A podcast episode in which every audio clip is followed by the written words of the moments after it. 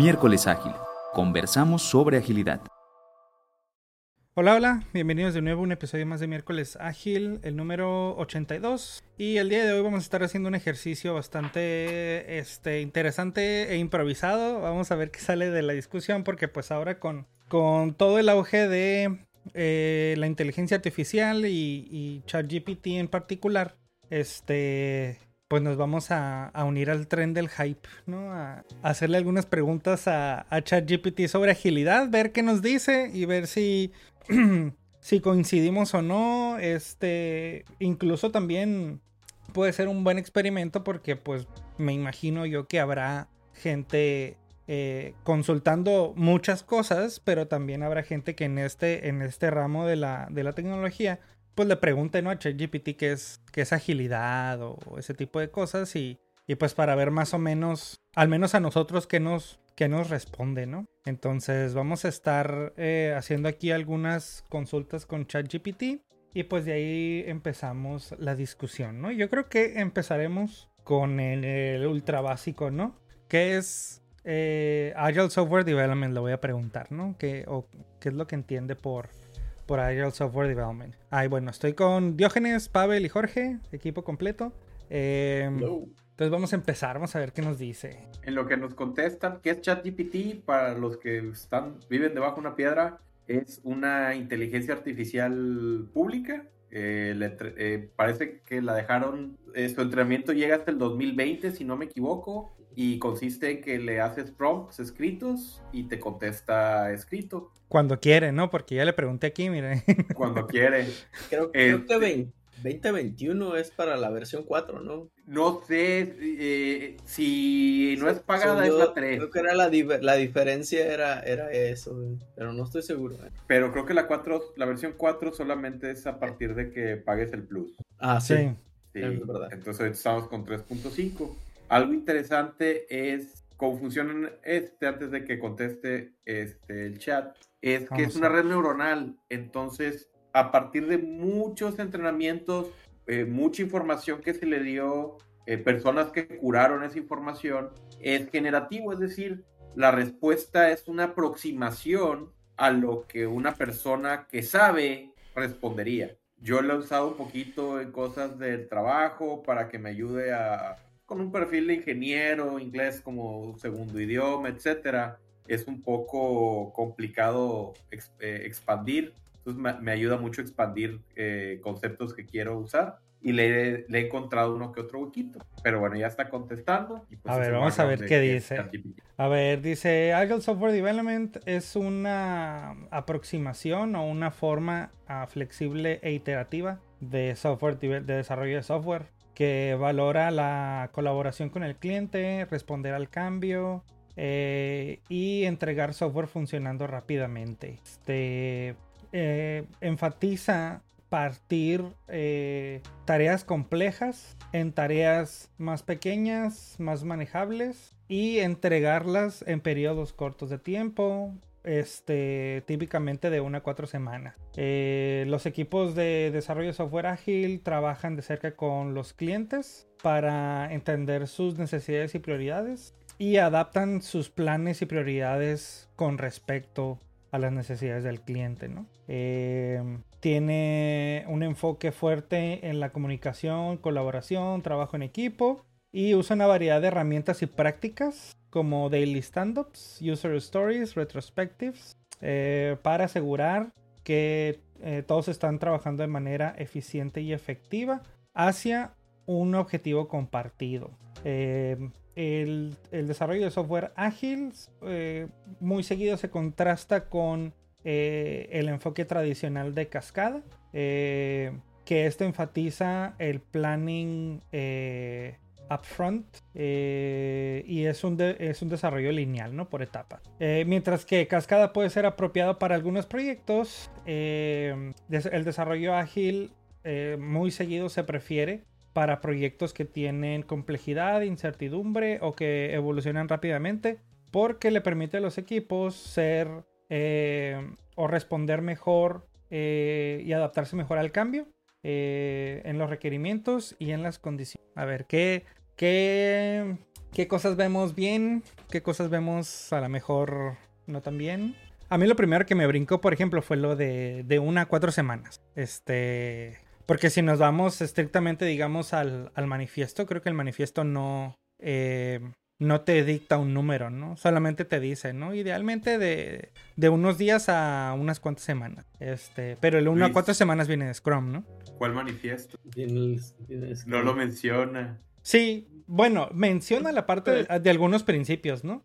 Este... Menciona los principios, pero no, no, los cuatro valores. Ajá. O sea, sí, es cierto. No, no hace referencia ninguna al, al manifiesto, ¿no? Pero ah, me parece que es una buena aproximación a la pregunta tan general. Ajá. Porque sí está bien general la pregunta. Este, y como digo, a modo de broma, la primera vez que le preguntas como cualquier profesionista se va a quedar pensando un rato, ¿no? Pero el, creo que sí hace una muy buena aproximación. Le quita los, digo, eh, puede ser, ahora estoy pensando de esta manera, puede ser que como tenemos sesgo hacia a ciertas características de la, de la agilidad, lo que ha trabajado para nosotros bien, bueno, es lo que buscamos que lo diga, ¿no? Pero si yo se lo entrego esto a alguien que por primera vez, oye, ¿qué es esto? Creo que toca en lo, toca en lo importante. Hay algunas cosas que, una, que se centra que no, menciona mucho lo del valor, no lo vi en algún lado, a lo mejor ustedes sí lo vieron. Pues este, habla de, la, entrega, ¿no? Habla de entregar software, de manera rápida. Este... Ok, entonces describe el valor como responder rápido al cambio, entregar, o sea, entregar eh, working software, no pedazos de software, ¿no? Este, y, y colabora con, con, el, con el cliente, ¿no? Que para, pues, de la agilidad. Es interesante, ¿no? En realidad, para, para mí cubre, cubre las bases. A mí me parece suficiente para una respuesta general y, y veo que no se sesga para alguna corriente. Está, está, demasiado... Y ahí, eh, bueno, depende, ¿no? Porque, por ejemplo, si te fijas, dice las prácticas que menciona, ¿no? Daily stand-ups, user stories y retrospectivas. Este, siento que, por ejemplo, esta parte pudiera para alguien que a lo mejor no está tan familiarizado, pudiera decir que a lo mejor Scrum es lo mismo que agilidad, ¿no? Porque pues en, el framework que se propone, tanto la retrospectiva como el stand-up, es en Scrum. Este, y las user stories pues son, mm. son un, artefacto aparte. ¿no? estoy de acuerdo. A ver, pregúntale eso, pregúntale la diferencia entre Agile Software Development. La retrospectiva ok, tal vez el término retrospectiva puede que haya salido, ¿no? De Scrum, pero la retrospectiva, el, el Inspect and Adapt está en, todos lados, ¿no? Inclusive en, el manifiesto mismo, ¿no? No, no, de hecho es el único, la retrospectiva es la única, el, el único evento o artefacto de Scrum que se hace alusión en el manifiesto. Eh, en el manifiesto. Directamente. Le, pregunto la diferencia entre Scrum y Ágil. Bueno, pues sí, el, bueno, el, el incremento es, es la primera, es, la, es el primer principio, ¿no? Bueno, ok, no, no, está bien. Vamos a ver si sabe diferenciar entre Scrum y, ah, la torre. Ándale, truculentos ya. ya lo tronaste. Demasiado, demasiado ya lo tronaste. Ándale. Scrum es un framework para implementar los principios del, oh. del desarrollo de software ágil. En otras palabras, Scrum es un approach específico para implementar prácticas ágiles. Eh, el desarrollo de software ágil es un término más amplio o un mindset que, que enfatiza la flexibilidad, colaboración y entregar software funcionando rápidamente. Es un término general que incluye varios approaches o metodologías que incluyen eh, Scrum, Extreme Programming, Kanban y otras. Eh, Scrum es un set específico de prácticas para manejar o, para administrar y completar eh, proyectos complejos. enfatiza eh, equipos pequeños y, cross funcionales eh, que trabajan en iteraciones cortas, bueno, que se, se, llaman sprints para entregar software o entregar software funcionando. Eh, los Scrum Teams tienen roles específicos como el Product Owner, el Scrum Master, el Development Team y usan una variedad de ceremonias o juntas como las Daily Stand-Ups, el Sprint Planning, el Sprint Retrospective para administrar su trabajo. Resumen, Ágil es una filosofía más amplia que enfatiza flexibilidad, mientras Scrum es un framework específico para implementar principios de desarrollo de software ágil. Yo creo que sí, se la rifó en esta, ¿eh? Esta respuesta es lo que yo he visto mucho que hace ChatGPT con preguntas de este tipo. Repite conceptos. Y en el primer párrafo dijo, Scrum es un framework. Y luego en el tercer párrafo especifica y elabora más sobre Scrum. O sea, tiene cierto ritmo de Product Owner. Pero sí, me, encantó esta respuesta, lo, lo entendió perfectamente. El único pero que yo le veo es las ceremonias. No recuerdo yo quién le puso ceremonias, pero en la guía de Scrum nunca se han llamado así. Sí, se llamaron ceremonias muy al principio, ¿no? este, y, después le llamaron eventos y ahora no sé cómo se llaman, ¿no? A lo mejor le llaman tertulias, ¿no? ya casi no, he leído la guía, pero... Eventos todavía. Son son eventos todavía. Y la este, leímos hace poco, cuando recién salió en la 2020. Aquí en el podcast 27. No, no es cierto, no me acuerdo. Sí, ya sé. Link en la descripción. ok, a ver. Le preguntamos sobre Safe. A ver qué piensa de, de Safe. Esta vamos a limitarla. Yo digo que le ponemos en español, güey. A ver qué nos En español, a ver, vamos a, vamos a intentar. Y, y, y, el detalle de Safe. Vamos a compararlo con... ¿Cuál, ¿Qué es mejor? ¿Safe o less para, para escalar este Agile Software Development. ¿O less? ¿Cuál es el large?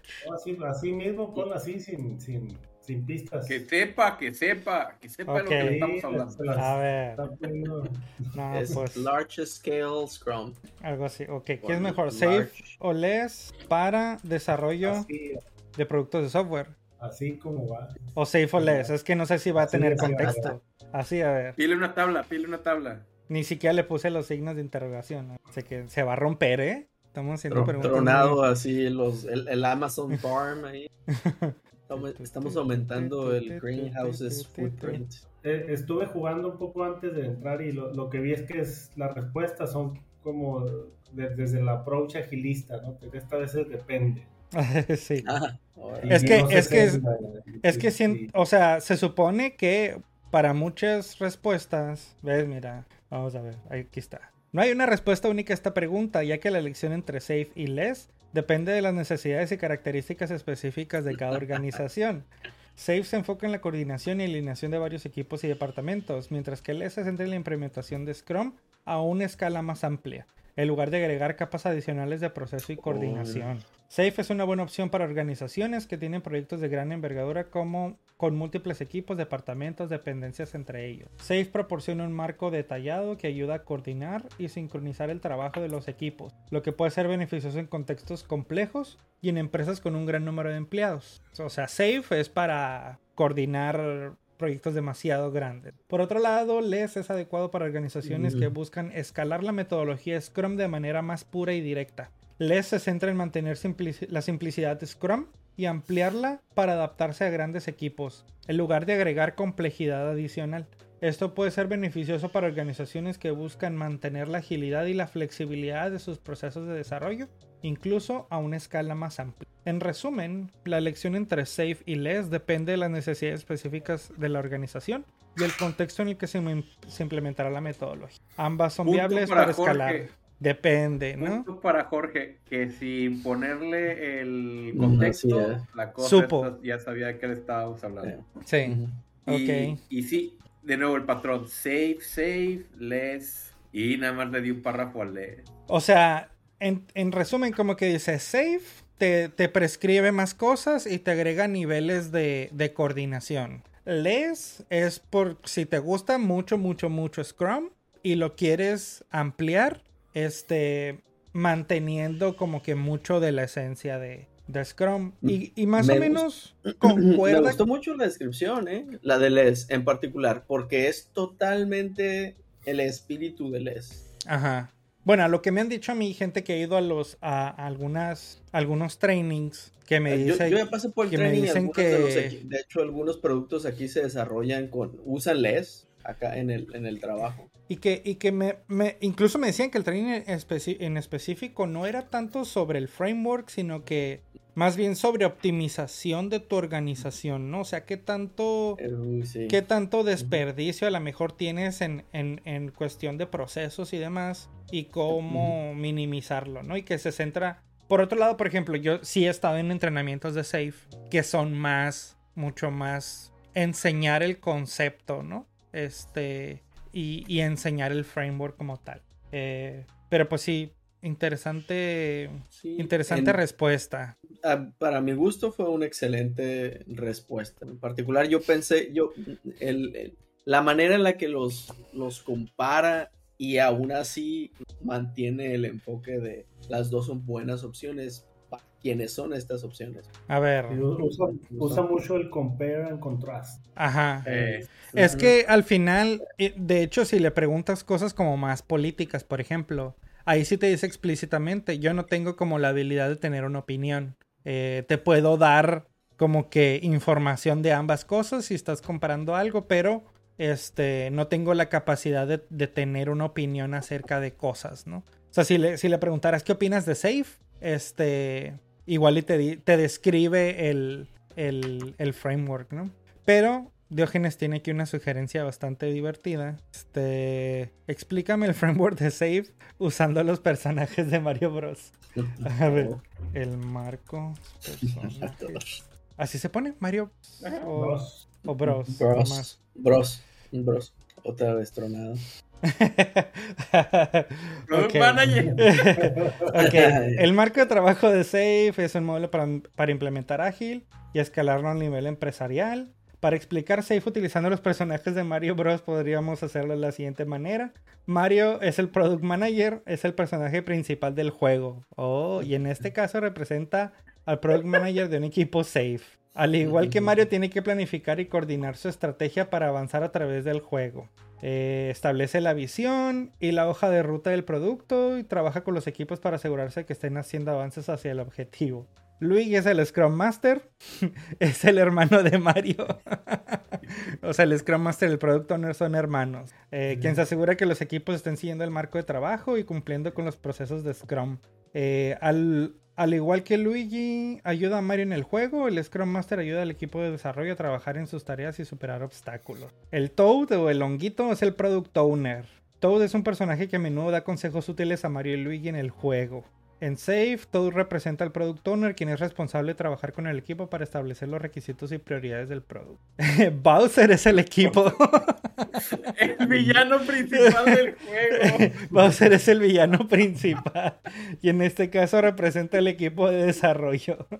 Es el grupo que está construyendo el producto y trabajando en conjunto para lograr los objetivos establecidos. Al igual que Mario y Luigi trabajan juntos para vencer a Bowser, el equipo de desarrollo en Safe trabajan juntos para superar obstáculos. Creo que hizo una comparación medio ni al caso, pero bueno. Aquí es donde empiezan a salir los agujeros de, esto. O sea, por meter a todos los personajes, ya nombró al equipo de desarrollo el villano del juego e inventó un, un rol que Safe no tiene, que es el Product Manager. Mira, algo que, algo que puede estar más interesante, por ejemplo, sería algo como Scrum con personajes de Game of Thrones o algo así. Y a ver qué nos dice. Scrum. Sería de Juego de Tronos. Lo vas a ver, lo vas a ver. Asumo que sabe inglés. Lo vas a ver, lo vas a ver. Asumo que sabe inglés.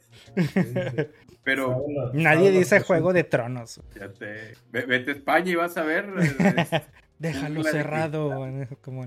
En, lo que está pensando, a mí lo que me está gustando de, de, este chat GPT es que tirarle este tipo de jiribillas y preguntarle cosas y preguntarle sobre la pregunta. Estaba viendo una posición, bueno, salió una nota amarilla, el encabezado, etcétera, que decía que le habían, había una posición que no requería, que solamente requería high school terminado, que era AI prompter. Alguien que tenga la habilidad de preguntarle al ChatGPT cosas útiles para el negocio. Y se me hizo muy interesante porque ¿en qué cuenta la leyenda que cuando en el TEC de Monterrey iban a poner la carrera de, sistemas computacionales, alguien dijo, ¿y qué lo van a querer poner la, la carrera de ingeniero en máquinas de escribir, ¿no? En mecanografía. Ajá. Porque las computadoras eran una, una máquina en los 70, no, no era una ciencia. Entonces, ¿en qué momento pasamos de vamos a buscar a alguien que sepa buscar en Google y, necesito un Google Searcher.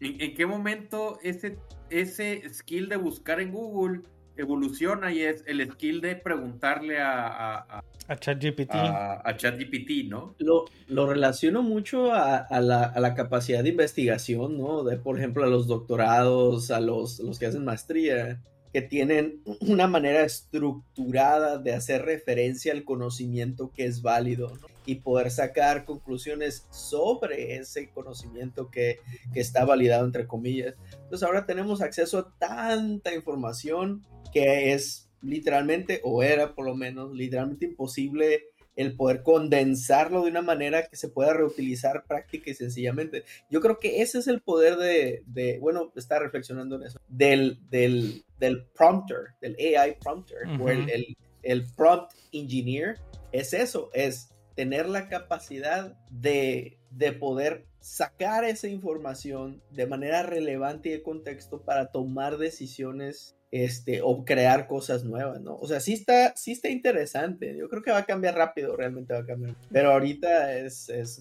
digo, es mi opinión. Estuvo más interesante. Sí, esto estuvo interesante, mira. A ver, explícame el marco de Scrum con personajes de, de Game of Thrones. Este, Product Owner Daenerys Targaryen, ¿no? La, la Calici, la madre de los dragones. Eh, como líder y dueña del producto, ella define las metas y objetivos del equipo y determina la prioridad de las tareas y las funcionalidades que se van a realizar. Al igual que Daenerys, un buen product owner debe ser capaz de tomar decisiones rápidas y eficaces, así como también ser un buen comunicador.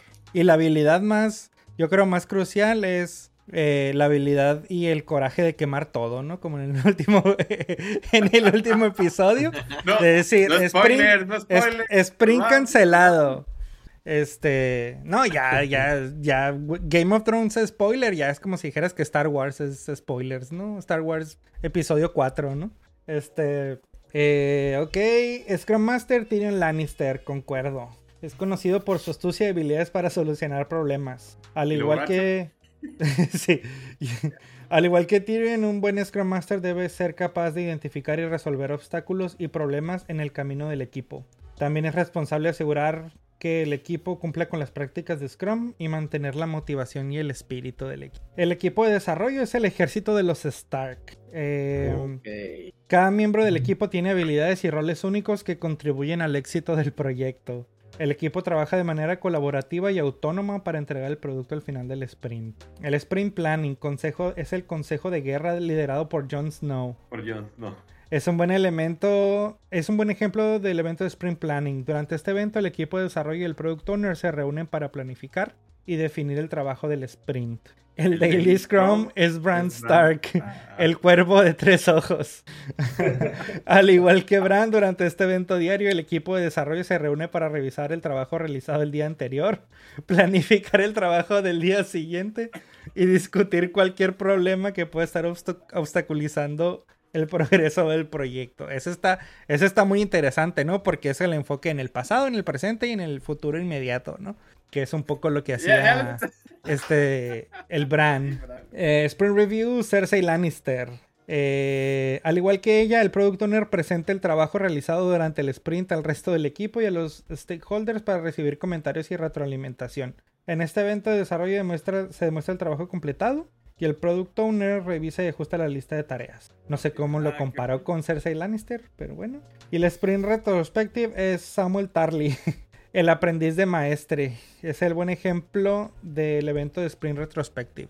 Al igual que Samuel, el equipo de desarrollo se reúne para discutir qué funcionó bien durante el sprint y qué puede mejorar. La idea es que el, equipo aprende de sus éxitos y fracasos para mejorar en el siguiente sprint. Bastante, bastante creativo, ¿eh?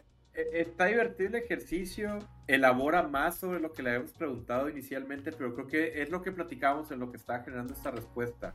Depende cómo le preguntes, es el tipo de respuesta y qué tan profundo va a, responder. Eh, depende mucho lo, lo, que decíamos, quién es el que está preguntando, qué prompts se, se hacen, si es de una línea, si se elabora, si le pedimos más, este, a ver, que agrega los, este, ¿cómo se llama? A Cal Drogo y a los, ¿dónde los pondría? ¿Dónde, lo, dónde los pondría? Le pregunto. ¿Cómo se llamaban? Así, Cal Drogo. Cal Drogo. ¿No sería mejor cómo representarías a Cal Drogo? Pregúntale así cómo va.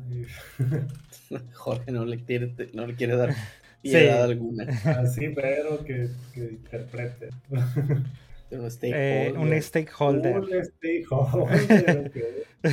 que tiene interés en el proyecto y puede afectar o ser afectado por el resultado final del mismo. Mm, una participación específica y listo. Eh, su interés principal es la conquista y expansión de su territorio y poder, por lo que estaría interesado en el éxito del proyecto.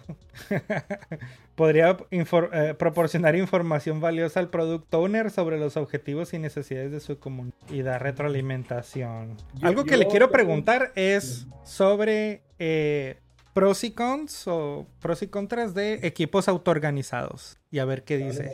No, de, no estimates. No estimates. A ver. ¿Cuáles son los pros y contras? Y así se lo voy a poner. Pues te la describe primero. A ver, pros. Foco en el valor de negocio. Mayor flexibilidad. Tener que cumplir con los plazos fijos. El equipo de desarrollo puede enfocarse a trabajar de manera más flexible, aprovechando oportunidades para mejorar la calidad del producto, por cumplir una fecha límite. Mm. Reducción de costos. Al no tener... Ah, estoy de acuerdo con esas dos. Las acabamos de platicar hoy en la mañana. Reducción de costos. Eh, porque hay menos, hay menos planeación innecesaria.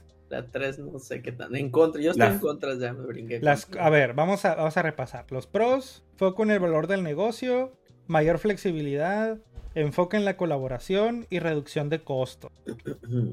en general, no sé lo de los costos, pero en general. Ah, pues no tiene desperdicio, no tienes el desperdicio de planear. No, no, no. Pero tendrás otros costos. No, y, y yo, yo no estoy de acuerdo en la primera, foco en el valor de negocio. El estimar enfoca al negocio. ¿Por qué? Porque es otra herramienta que te ayuda para ver si el negocio quiere o no quiere algo. Depende.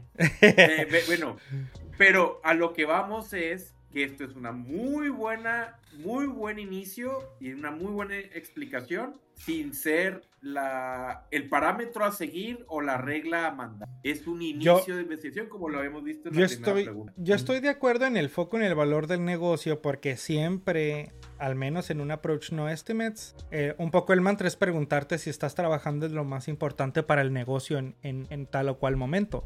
Eh, y lo, está, lo, está, aclarando, ¿no? Dice, en lugar de enfocarnos en presupuestos, nos enfocamos en el valor que, que, presuntamente podría ser. Aquí dice, en lugar de enfocarte en presupuestos, te enfocas en entregarle valor al negocio. Pues dice, dice plazos y presupuestos, ¿no? Yo creo, tal vez yo estoy conectando los, no, los dots eh, y, estoy llenando ese espacio. Es, ok, es, se vuelve un desperdicio la, la conversación de, de la estimación. Si no estamos, si, si el objetivo es estimar no el objetivo es, es, remover todo, ¿no? A mejorar la certidumbre lo más posible, preguntar las, las, o hacer las preguntas que le puedan, que te puedan ayudar para el trabajo, este, no romper la, historia en, pedazos más pequeños pero valiosos. Eh, te puedes ir a, estimar por estimar, y eso es, creo que ahí sí está interesante, ¿no? Ahí sí se sí enfoca al valor.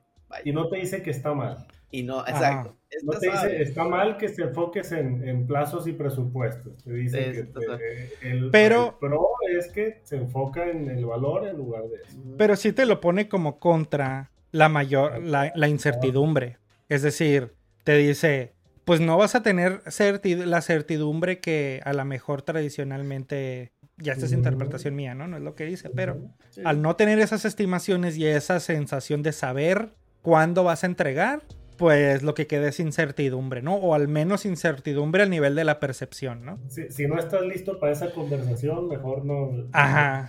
No, le. Puede ser contra, ¿no? Por supuesto. Eh, por ejemplo, la, en, en, las contras, bueno, como decía, mayor incertidumbre, falta de previsibilidad, dificultad para establecer prioridades y mayor dificultad para el control del proyecto. En tres de cuatro, sino en que las cuatro no estoy tan de acuerdo. Este... en dos estoy de acuerdo. Es un favor de no estimates, no te va a gustar estimates. Sí, no, estimates.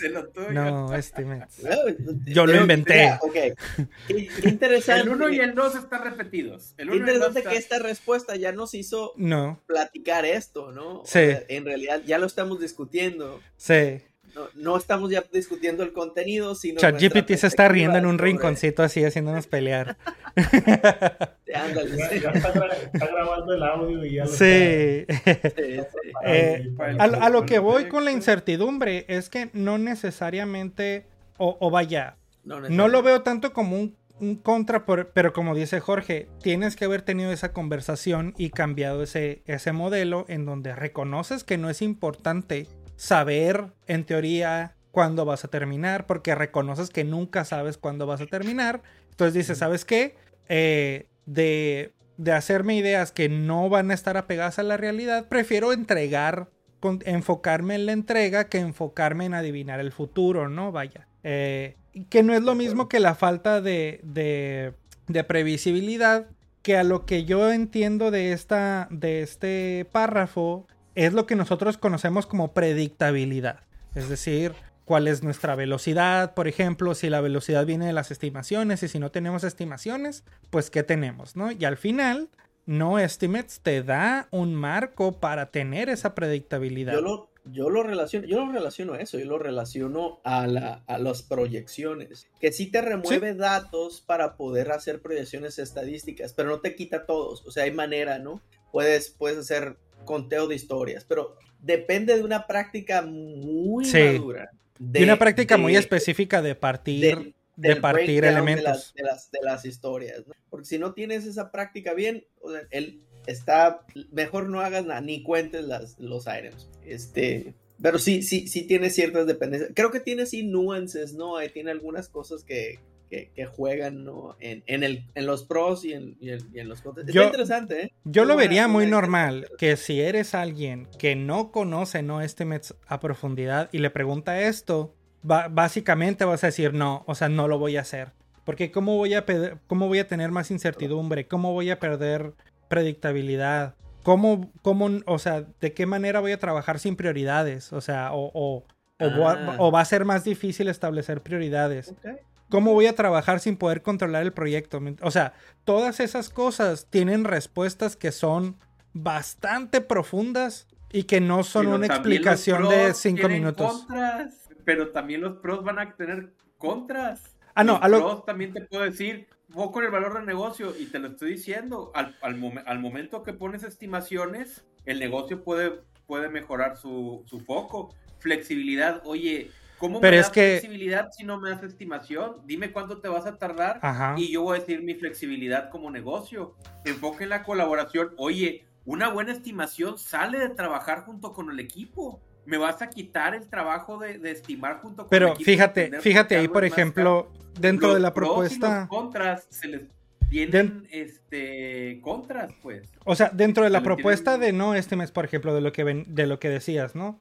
El foco en el, en el, en el negocio. Y, está muy claro, ¿no? al menos en el approach que te dice, el tamaño y el valor de algo son, son dos cosas totalmente independientes. Es decir, si, si puedes tener algo que es súper valioso y sea un tamaño de 100 o un tamaño de 1, y algo que no sea nada valioso y tenga un tamaño de 100 o un tamaño de 1. Entonces, y la estimación me sirve y la estimación de me, sirve para establecer las cosas más valiosas de menor esfuerzo. Si nada más vas por valor, puedo darle prioridad a algo que es muy grande. Exacto. Y, y, es un riesgo del no estimate. Y lo, y lo que hace no estimates es que te remueve esa variable del esfuerzo y te dice, todo es del mismo esfuerzo. Entonces solo, solo porque partes las historias. Ya es, ya es una práctica. Es una práctica de partir las historias. Eh, es una práctica de partir las historias y decir, ya esa variable del tamaño ya no es relevante para mí.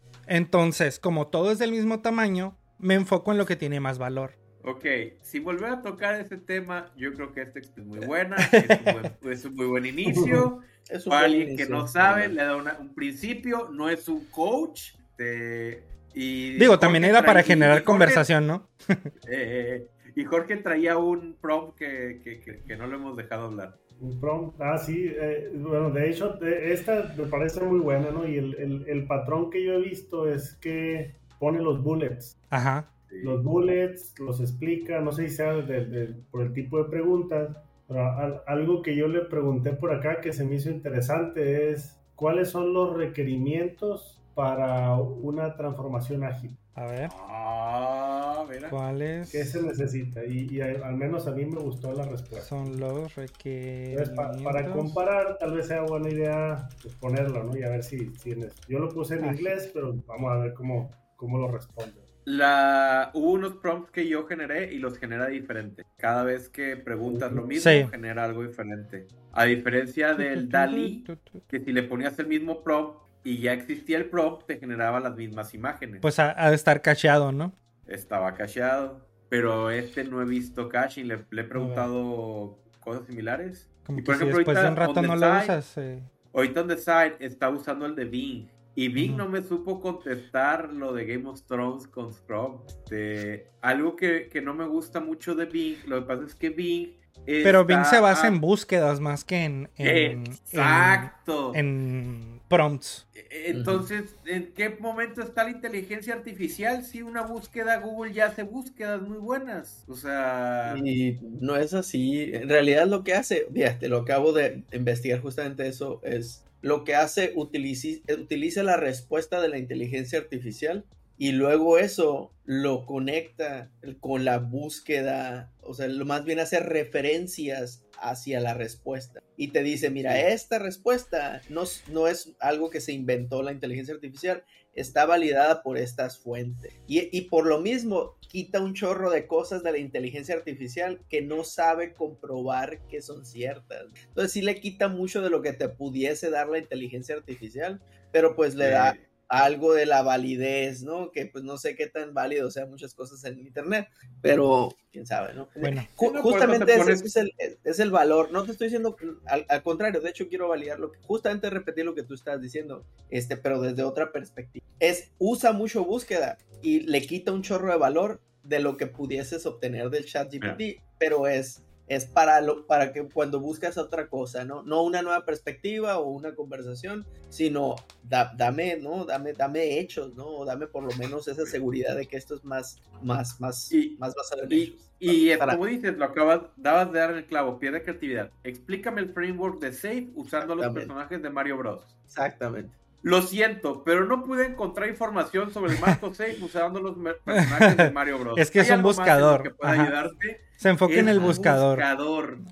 Es un buscador. Más bien, es, un, es un plugin o un add-on a un buscador. Entonces, espera que tus prompts, entre comillas, sean una búsqueda.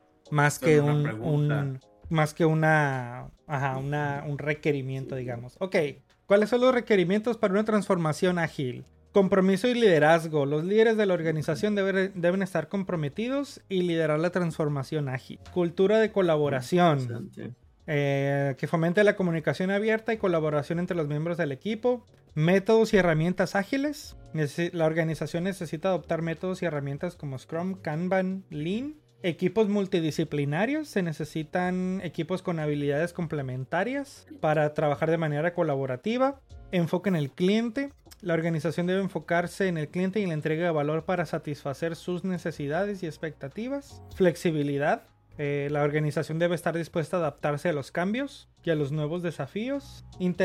iteración continua. Eh, la organización debe realizar iteraciones en su proceso de trabajo para adaptarse a los cambios y mejorar continuamente. Formación y capacitación. Eh, medición y mejora continua. La organización debe medir y evaluar su progreso en la implementación de la transformación ágil. Eh, en resumen, la transformación ágil requiere una combinación de liderazgo, cultura de colaboración, métodos y herramientas ágiles, equipos multidisciplinarios, enfoque en el cliente, flexibilidad, iteración continua, formación y capacitación y medición y mejora, no más. Proyectito ahí de dos semanas. Mm. Lo copias y lo pegas en tu slide y ya. imprimes imprimes pósters así para poner en toda la oficina de, cada, de cada uno de los requerimientos y ya. Fíjate que varía, varía algo en inglés. De hecho, cada bullet está mucho más, bueno, está más extenso puesto en inglés. Sí, me imagino que, que ha de encontrar más información en, en inglés, ¿no? Y por ejemplo, casi todos los bullets consiguen, coinciden, perdón, Acá me puso 10, pero leadership commitment, esa está acá también, compromiso y liderazgo, como quiso decir, una traducción ahí también interesante. Sí. Y, acá está más completa, acá habla, ahí dice, los líderes de la organización deben estar comprometidos y liderar la transformación ágil. Acá habla, dice, la transformación ágil necesita un eh, liderazgo sólido y compromiso y soporte en todos los niveles de la organización. Los líderes necesitan entender y abrazar los principios y prácticas ágiles, modelar comportamientos ágiles y proveer los recursos eh, y em, empoderamiento y guía necesarios para habilitar a los equipos hacia la adopción de, de, formas ágiles de trabajo. Eso me pareció muy, muy más allá de, de, que los líderes deben de liderar la transformación, está bastante completo. Bueno, pues muy interesante. Que, hagamos la, hagamos la, la, pregunta que hemos estado anticipando. Si el QA es desperdicio. es nuestro A ver. nuestro corazoncito. ¿Crees que pero ¿cómo se lo pregunto? Así nomás, el QA es desperdicio. El eh, desarrollo de software es desperdicio. Para los que es la primera vez que nos, escuchan, este es un tema recurrente dentro del podcast. Recurrente, pero en el episodio que se discutió yo no estuve, ¿eh? Cabe aclarar. ya he estado compensando todo este tiempo. A ver, ya se, ya se, ya se agüitó otra vez, vamos a ver. Ahí está. Ahí puse otro prompt que está interesante, a ver si, si se lo quieren, se lo quieren llevar. Dice que no. El, el aseguramiento de la calidad. ni siquiera se puso en medio. se lanzó a decir. Pero ojo, ojo. Mi definición de QA es pruebas manuales. Este. Ah, pues pregúntale Como una fase. Porque él habla de aseguramiento de la calidad. Y coincido, pues debes de asegurar la calidad. Pues es que eso es QA. Entonces, QA como accountability o como rol. O como rol. A ver, las pruebas manuales en desarrollo de software. quality assurance, absolutamente. Son desperdicio. Pensar un ratito. Yo no tengo la culpa que tus conceptos estén mal puestos.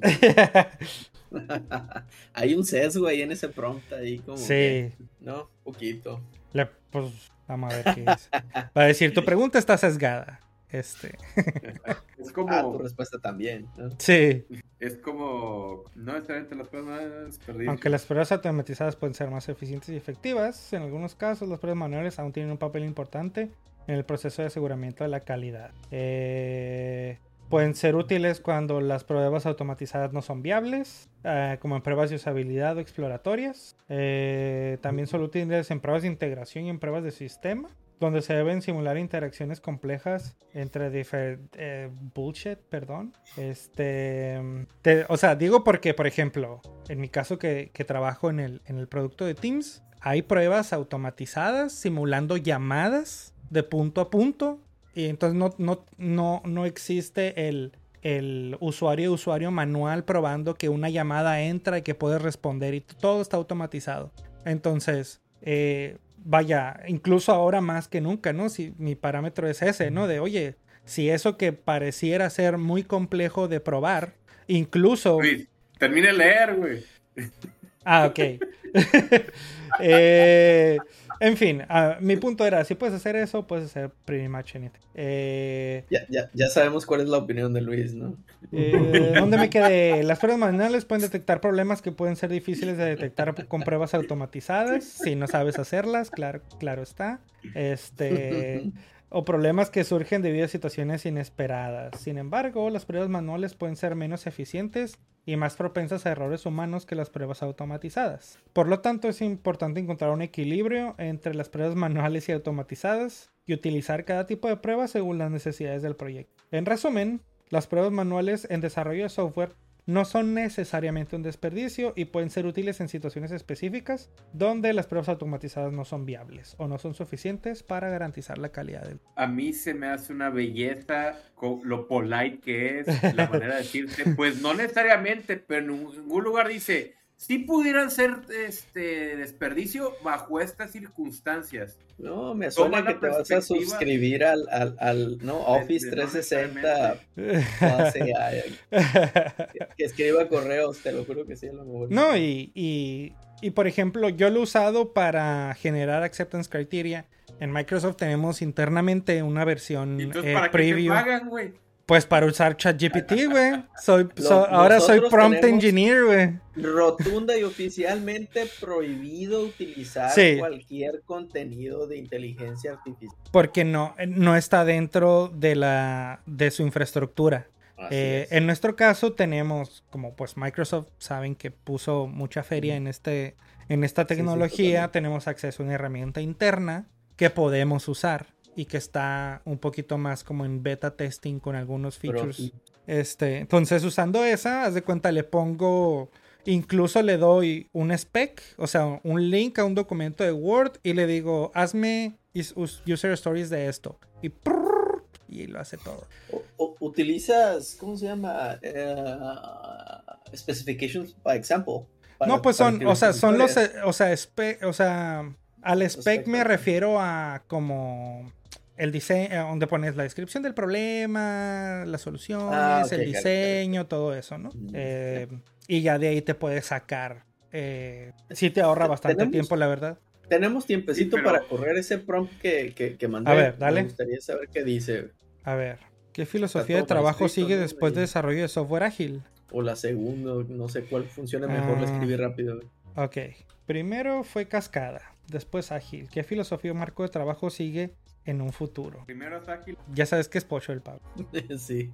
Es difícil predecir con certeza cuál será el próximo marco de trabajo o filosofía que seguirá después de ágil. Sin embargo, existen varias tendencias emergentes en la industria. Una de ellas es la adopción de enfoques DevOps que integran el desarrollo de software y las operaciones eh, para permitir una entrega más rápida y confiable. DevOps se enfoca en la automatización y la colaboración para reducir el tiempo de ciclo de desarrollo, mejorar la calidad y reducir los errores. En donde no tiene lugar el testing manual, por ejemplo. Otra tendencia es la adopción de enfoques de Lean, que se enfocan en eliminar desperdicio y mejorar la eficiencia del proceso de desarrollo.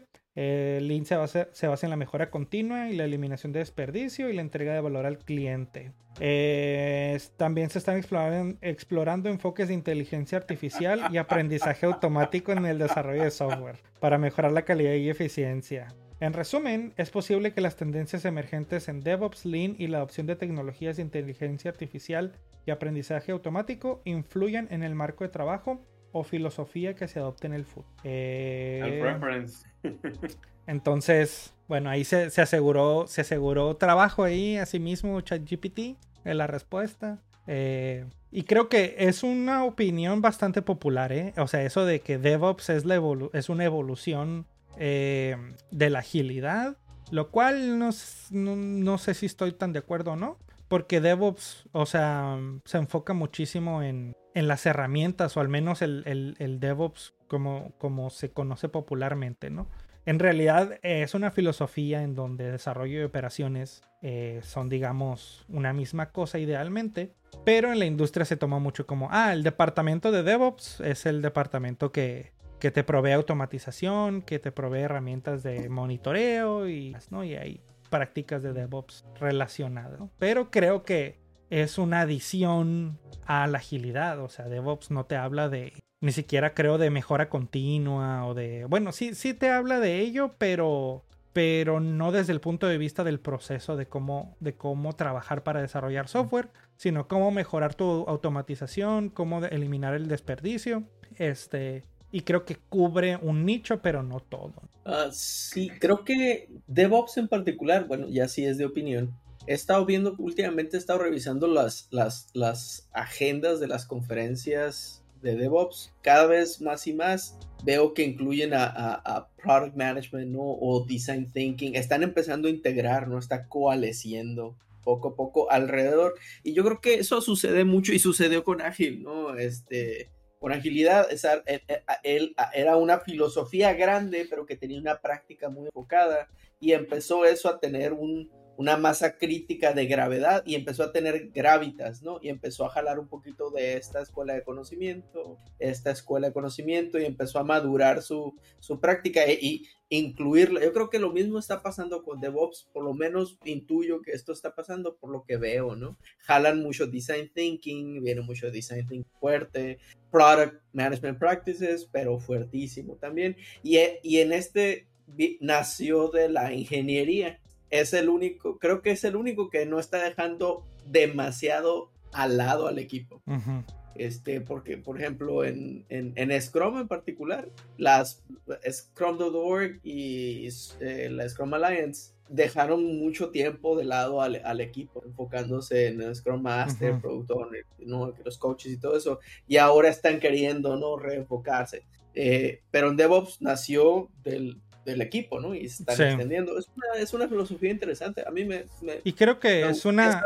No sé, es, suficiente. es una evolución natural del DevOps mismo, ya como separándolo un poquito del concepto de agilidad. Porque el DevOps incluso nace con esa, esa visión o esa misión incluso de de hacer los deployments y la entrega de software una decisión de negocio en lugar de un obstáculo técnico o, en lugar de una limitación técnica. Entonces, ¿cómo removemos estas limitaciones técnicas para que cada vez más sea una decisión de negocio eh, el liberar o no liberar software? Entonces creo que de ahí la expansión natural es hacia incluir más a estas áreas de negocio que, que al final de cuentas, como filosofía, DevOps pretende que sean los que tomen las decisiones y, los que tengan esa tecnología a su servicio en favor del negocio, ¿no? Entonces creo que es bastante natural esa, esa expansión. Pero bueno, ya tenemos oficialmente una hora de episodio. Yo creo que con esto cerramos. Siguiente episodio no estimates. este. Eh, Tiene la razón, no. Sobrevivir, sobrevivirán a siete olas. Sí. Bueno, espero que les haya gustado el episodio, que se hayan entretenido un poco.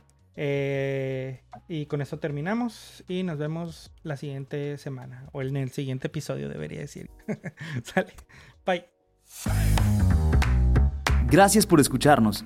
Esperamos que te haya gustado el episodio. Únete a la conversación. Visita miércolesagil.com para más información y déjanos tus comentarios. Síguenos en redes sociales y suscríbete a nuestro contenido en las principales plataformas de streaming como Spotify, Apple Podcasts y YouTube. Encuentra todos los enlaces en miércolesagil.com diagonal seguir. Miércoles Ágil. Conversamos sobre agilidad.